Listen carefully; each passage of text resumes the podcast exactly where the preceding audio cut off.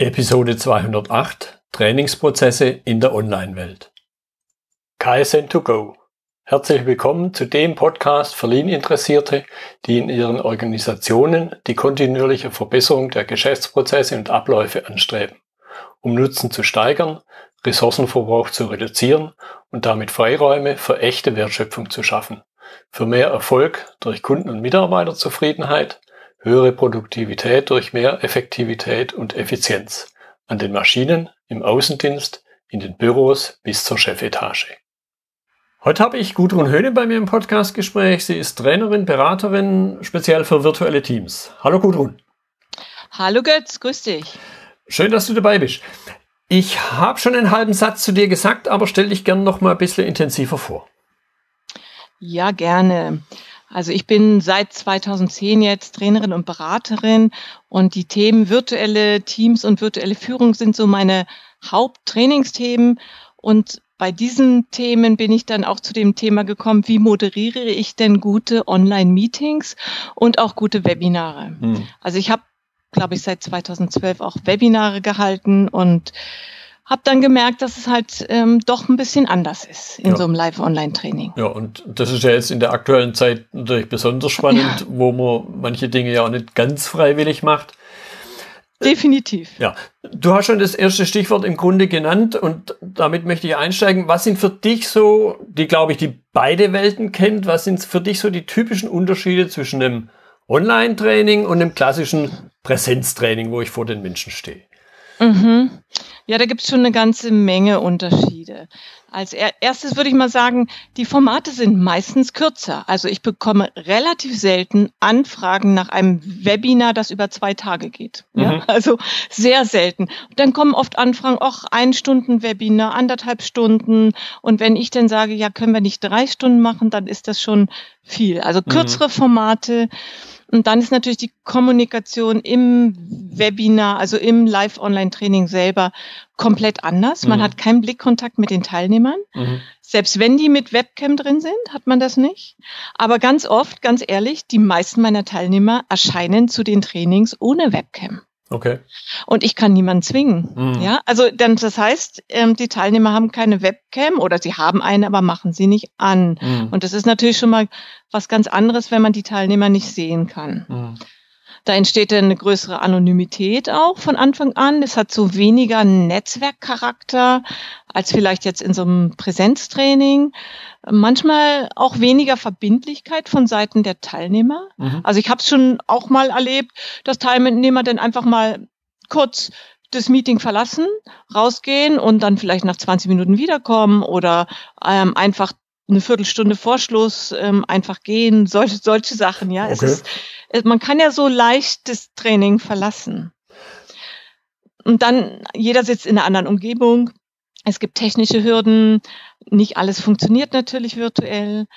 Und ich glaube, das kennen wir alle zur Genüge. Wir haben natürlich eine geringere Aufmerksamkeitsspanne, mhm. ja, in so einem Online-Training. Mhm. Und es gibt ein hohes Ablenkungspotenzial ja, grundsätzlich. Ja, ja. Gut, ich, ich möchte das mal ein bisschen vertiefen. Du hast so ein bisschen Situation jetzt gerade geschildert. Was für, nennen wir es Herausforderungen entstehen jetzt dadurch für einen Trainer oder für eine Trainerin?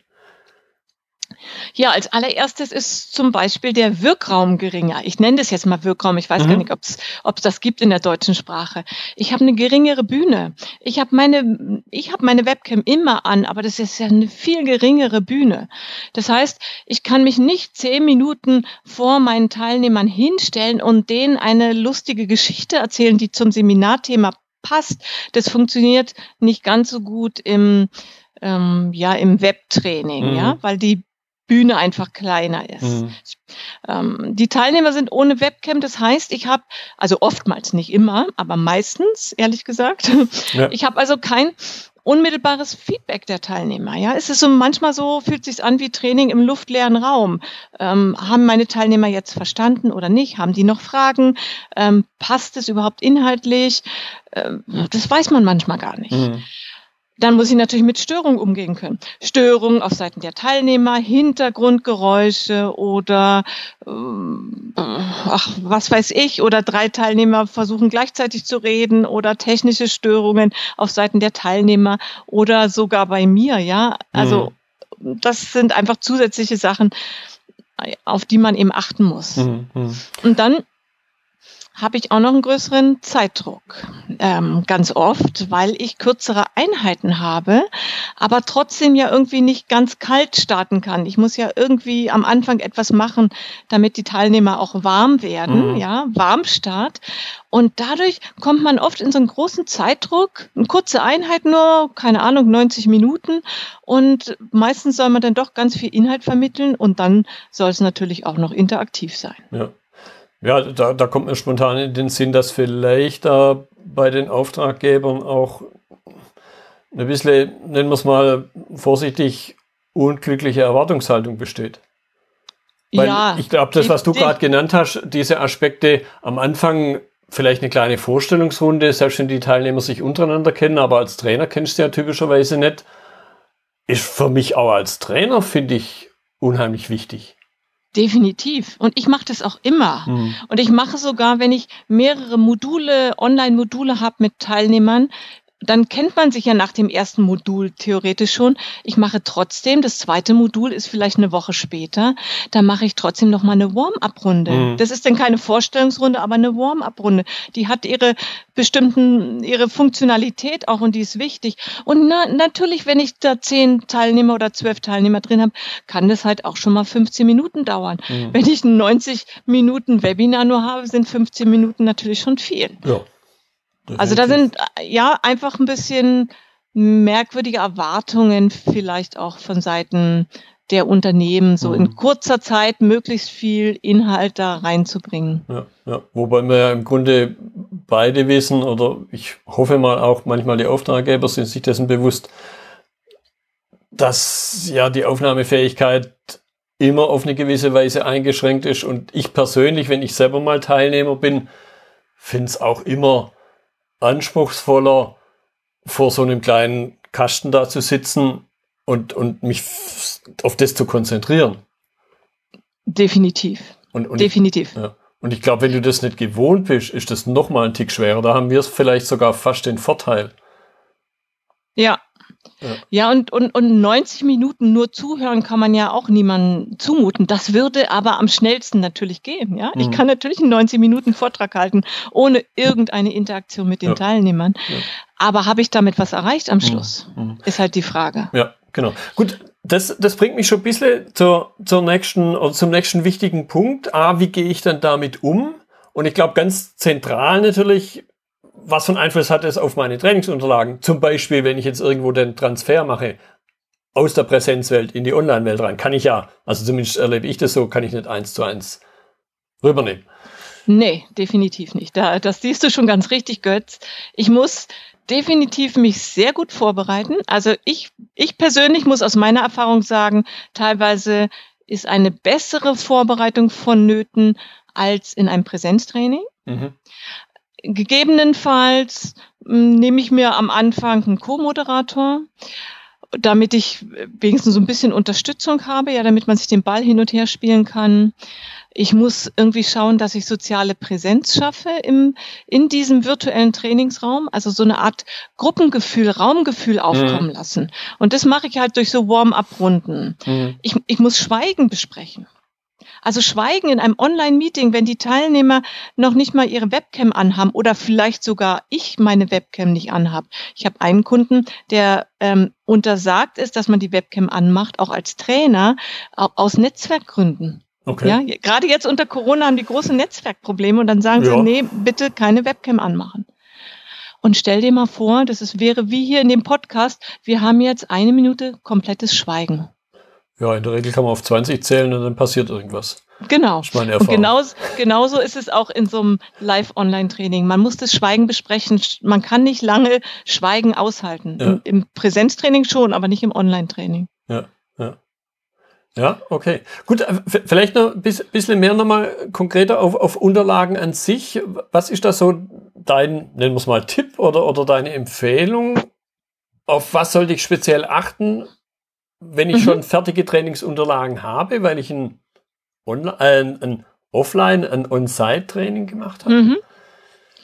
Ja gut, es kommt natürlich immer darauf an, was für Unterlagen du hast. Also ich selber bin ja auch Präsenztrainerin und arbeite da aber sehr viel mit Flipchart. Mhm. Also diese Flipcharts kann ich für das Live-Online-Training schon mal so ein bisschen in die Tonne treten. Jo. Natürlich, ich kann Bilder machen und die dann in eine PowerPoint reinmachen, aber dann kann ich auch gleich eine PowerPoint-Präsentation machen.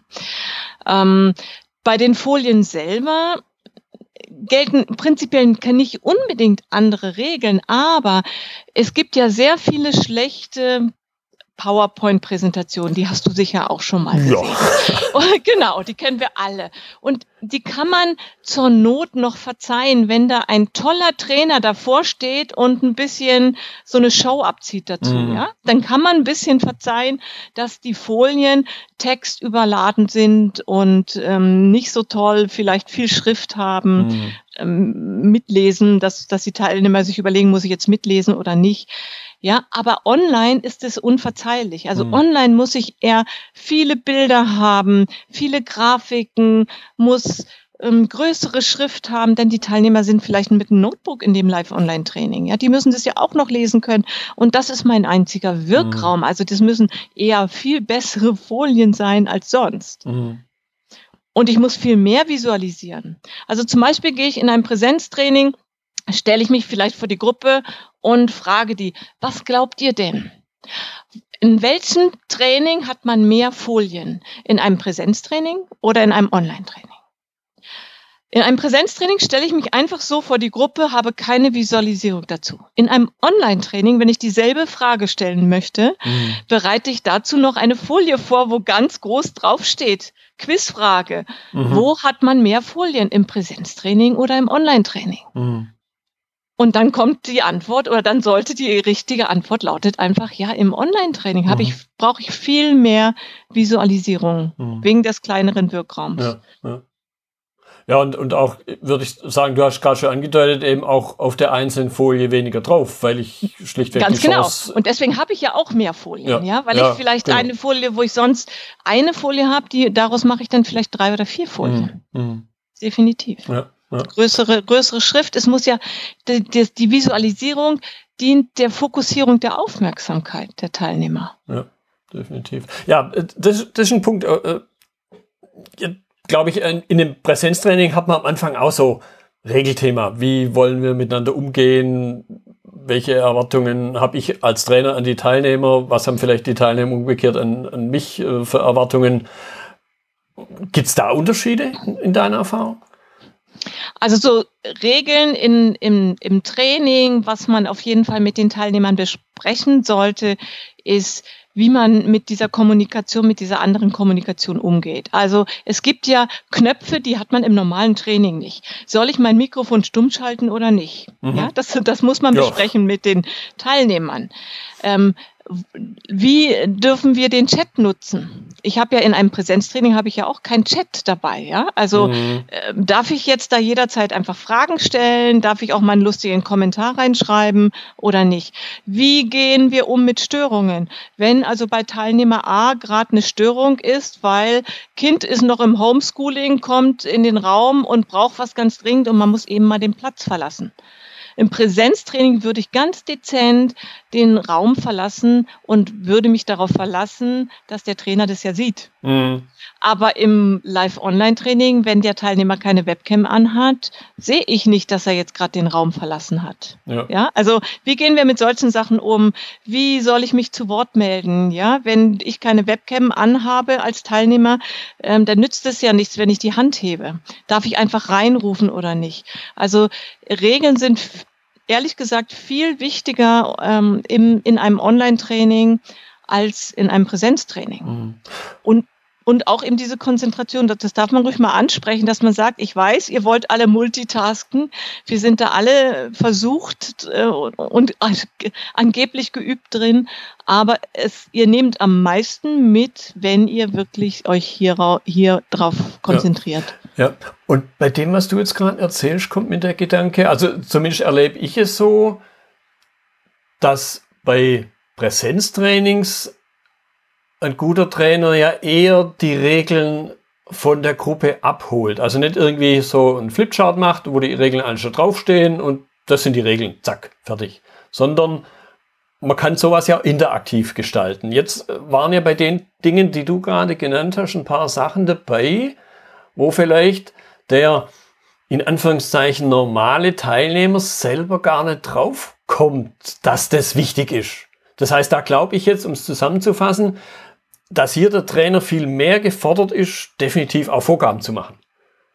Definitiv. Ja. definitiv, Götz. Ich würde sogar sagen, obwohl es immer so ein bisschen komisch klingt, dass man ein, ein Online-Training etwas in Anführungszeichen jetzt autoritärer mm. moderieren muss. Ich muss ganz glasklare Anweisungen geben. Der, die, ich, ich kann nicht einfach sagen, ähm, ja, Peter, wie meinst du denn das?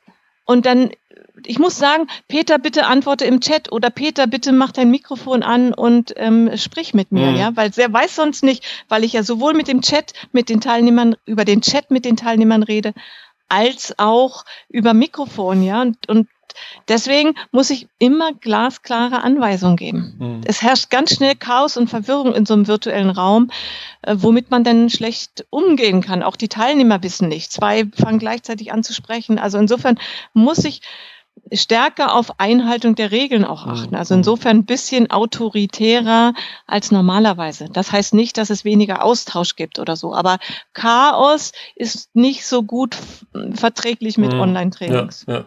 Gut, aber ich glaube umgekehrt, wenn man das auch grundsätzlich thematisiert, dass man sagt, Leute, ähm, es wird schwieriger und an der einen oder anderen Stelle mache ich halt die klare Vorgabe, nehmt es mir in Anführungszeichen nicht übel, das ist aber einfach meine Erfahrung und folgt mir da halt. Ich glaube, man muss es thematisieren, dass man autoritärer auftritt, oder?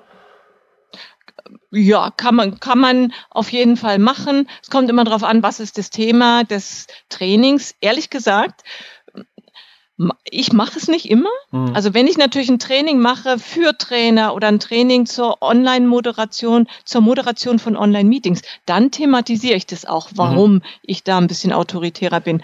Aber ansonsten thematisiere ich das gar nicht und bisher hat auch noch kein Teilnehmer okay. irgendwie da was gefragt oder gesagt, meine Güte, äh, Sie waren ganz schön autoritär mit uns. Ich glaube, die sind das eher gewohnt und die sind erleichtert, denn sie brauchen mehr Struktur. Ähm, das ist so ein bisschen wie wenn du blind bist. Stell, ich ja. weiß nicht, Götz, warst du schon mal in einem, in einem Dunkelrestaurant? Ich habe schon davon gehört, aber die Erfahrung selber habe ich noch nicht gemacht. Aber ich kann es mir vorstellen, ja wenn ich in einem Dunkelrestaurant bin, dann sehe ich ja nichts mehr vor Augen. Ja, ich betrete das Restaurant, sehe nichts mehr. Und dann brauche ich auch jemanden, der mich zum Tisch ähm, führt. Mhm. Meistens sind es Blinde oder Sehbehinderte und der mir genau sagt, was sind hier die Regeln, wo sind mein, wo ist mein Stuhl, wo ist mein mhm. Tisch, wo ist mein Teller, wo ist der Brotkorb und so weiter. Und in so einem Online-Meeting ist es auch ein bisschen so, besonders mhm. wenn die Teilnehmer nicht mit Webcam drin sind. Ja. Ja. Man ist ein bisschen wie blind. Ja. Okay, gut. Jetzt haben wir viel über Herausforderungen gesprochen, aber ich könnte mir vorstellen, zumindest so auch meine Erfahrung, man hat aber auch gewisse Chancen. Also man hat Möglichkeiten, Chancen in einem Online-Training, die ich halt in einem Präsenztraining nicht habe. Da die Frage, was ist da deine Erfahrung? Naja, man hat durch Online-Trainings viele Chancen. Ja, ich kann zum Beispiel Teilnehmer ähm, relativ einfach über, ein über, einen längeren Zeitraum begleiten mit kleineren Modulen mhm. und sogar Gruppenarbeit zwischen den Modulen machen, was im Präsenztraining durch Reisezeiten und Organisation ja immer ein bisschen schwierig ist. Ja, also da kann ich wirklich ein längeres Training machen und das ganz gut begleiten und dann bekommt man natürlich auch irgendwo die, dann lernt man die Teilnehmer auch ganz anders kennen, mhm. wenn man mhm. sich dann hinterher über einen längeren Zeitraum ähm, schon kennt. Mhm. Natürlich, man spart Reisekosten und Reisezeiten. Ähm, für die Unternehmen ist es gut, weil sie keine Seminarräume brauchen. Also ich habe ja. viele Unternehmen, die, die haben so ein Seminar Institut und da gibt es immer Raumknappheit. Mhm. Jetzt glaube ich noch mehr unter Corona, weil jetzt haben sie ja oft so Beschränkungen, nur acht Teilnehmer ja. maximal. Und da hat man natürlich noch mehr Raumknappheit gleich. Mhm. Wenn man auf die inhaltliche Ebene guckt, würdest du sagen, gibt es Themen, die einerseits besonders schwierig, aber andererseits auch vielleicht besonders geeignet sind für die Online-Welt?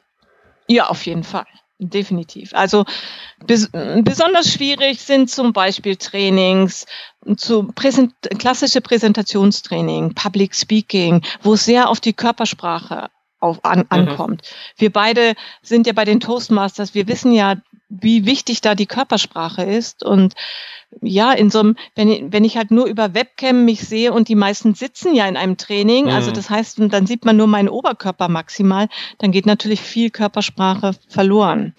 Oder Trainings, die so umfangreich sind und sich aber nicht gut in Häppchen teilen lassen können. Mhm vielleicht sehr persönliche Themen, Persönlichkeitsentwicklung könnte auch ein bisschen schwieriger werden. Und natürlich alles, wo ich so physische Interaktion und Gegenstände brauche. Ja. Also mhm. kann, kannst du dir eine Ausbildung zum Koch ähm, vorstellen, nur live online?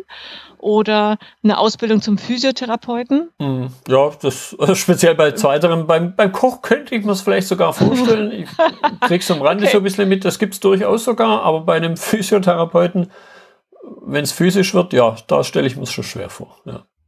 Ja. Und, und natürlich gibt es aber auch Themen, die besonders gut geeignet sind. Also ich sag mal so, vielleicht reine Fachthemen, Theorievermittlung, wobei Theorievermittlung könnte man natürlich auch einfach rein online machen, also nicht live online, dass mhm. man den Teilnehmern einfach, einfach über ein Portal irgendwelche Inhalte schickt und die das zu ihrer Zeit machen können. Mhm.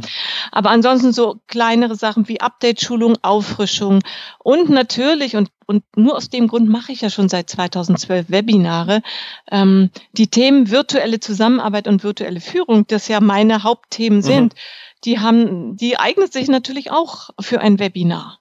Ja, und das Thema Online-Moderation, also wie moderiere ich ein Online-Meeting, wie moderiere ich ein Online-Training, das macht natürlich mehr Sinn sogar, das ja. rein online zu machen, als das in Präsenz. Das stelle ich mir sogar, wenn ich mir das mal kurz vor meinem geistigen Auge vorstelle, stelle ich mir das ja extrem schräg vor dann irgendwo.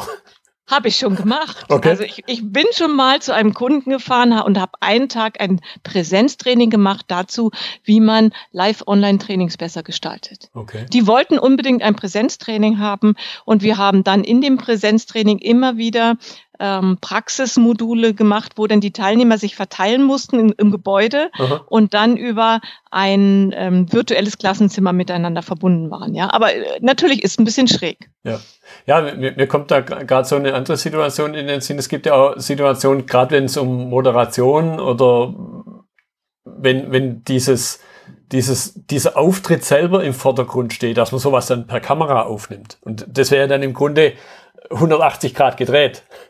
Jetzt so eine Situation. Das, ja, ich stelle es mir genau, vor. Genau, genau, ja. Okay, gut.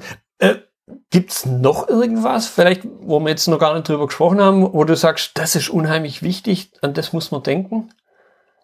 Naja, ich glaube, äh, wir haben darüber gesprochen, dass Interaktion sehr, sehr wichtig ja. ist und vielleicht öfter mal ähm, eine Pause machen, eher so nach kleineren Einheiten auch schon eine Pause machen. Mhm. Also ich empfehle zum Beispiel nach 50 bis 60 Minuten. Mhm. Aber ansonsten ist eine Sache, da, die, da denkt man am Anfang nicht so dran als Trainer. Und vielleicht auch in der Personalentwicklung ist es auch äh, wichtig. Die Organisation von solchen kürzeren Webinaren ist durchaus teilweise herausfordernder, wegen der so kurzen Formate und der vielen Termine, die man dann hat. Mhm. Ja, für Teilnehmer dann zu so vielen Terminen ähm, zusammenzubekommen ähm, und gleichzeitig auch den, den, den Trainer, ja, da gemeinsame Termine zu finden, wenn man so viele Termine hat, ist teilweise viel schwieriger, als wenn man einen Präsenztag hat irgendwo. Mhm. Einen ganzen Tag. Ja, ja. Und vielleicht noch eine Sache, habe ich, glaube ich, auch mal kurz angesprochen.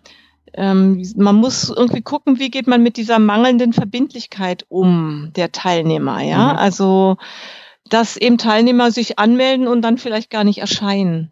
Das haben, das hat man ab und zu auch mal im Präsenztraining, aber im Live-Online-Training passiert es noch öfter, ja. Und da muss dann schon, wenn die Personalentwicklung des Training organisiert, müssen die halt schauen, wie, wie sie damit umgehen, dass sie das verhindern.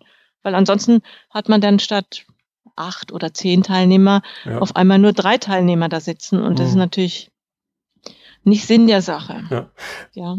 Ich, ich habe schon teilweise die Erfahrung gemacht, dass man noch mehr auf die Teilnehmer achten muss im Sinne von, weil es, ich finde, es ist ein Stück weit anstrengender, Teilnehmer zu sein.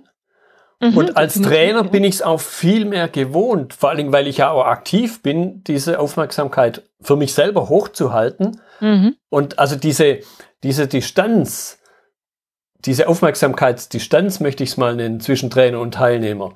Und, und dann ein Stück weit nicht in die Gefahr zu laufen, Teilnehmer schlichtweg zu überfordern, was die Aufmerksamkeit angeht, oder?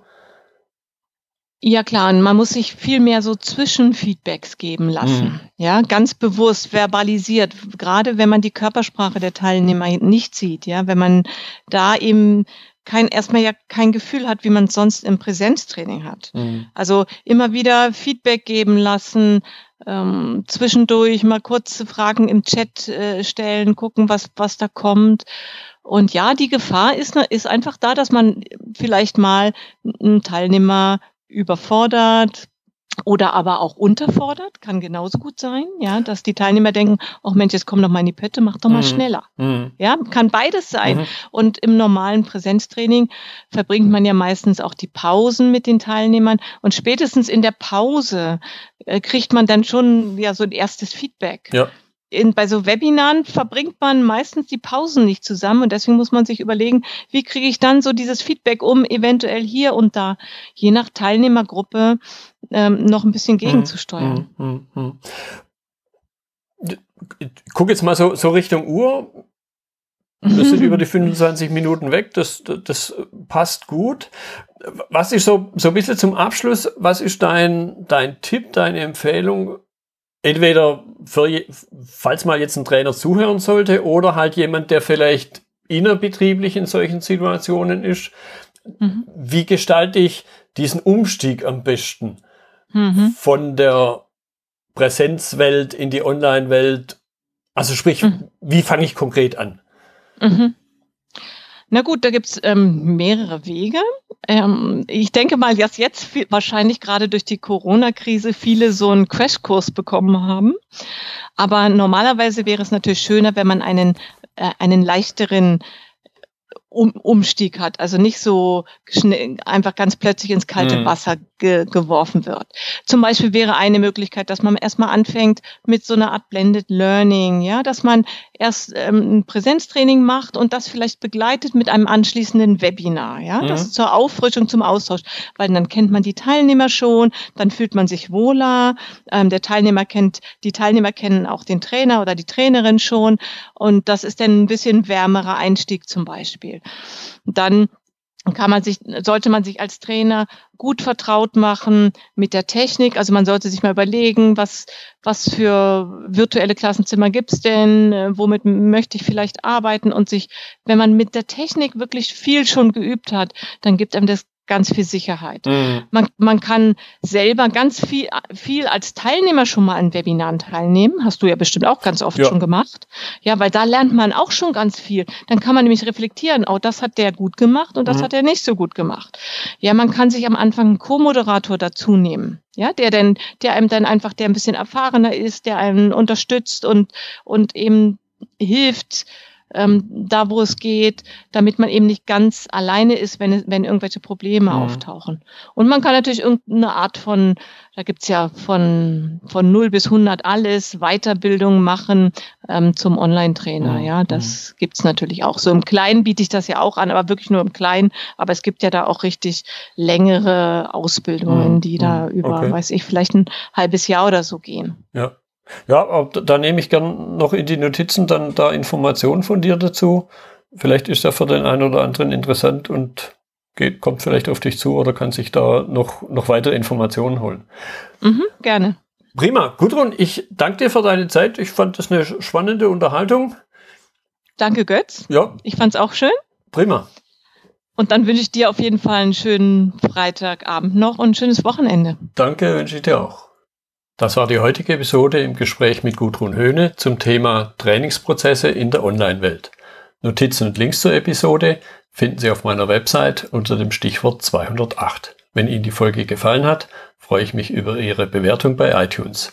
Sie geben damit auch anderen Lean-Interessierten die Chance, den Podcast zu entdecken. Ich bin Götz Müller und das war KSN2Go. Vielen Dank fürs Zuhören und Ihr Interesse. Ich wünsche Ihnen eine gute Zeit bis zur nächsten Episode. Und denken Sie immer daran, bei allem, was Sie tun oder lassen, das Leben ist viel zu kurz, um es mit Verschwendung zu verbringen.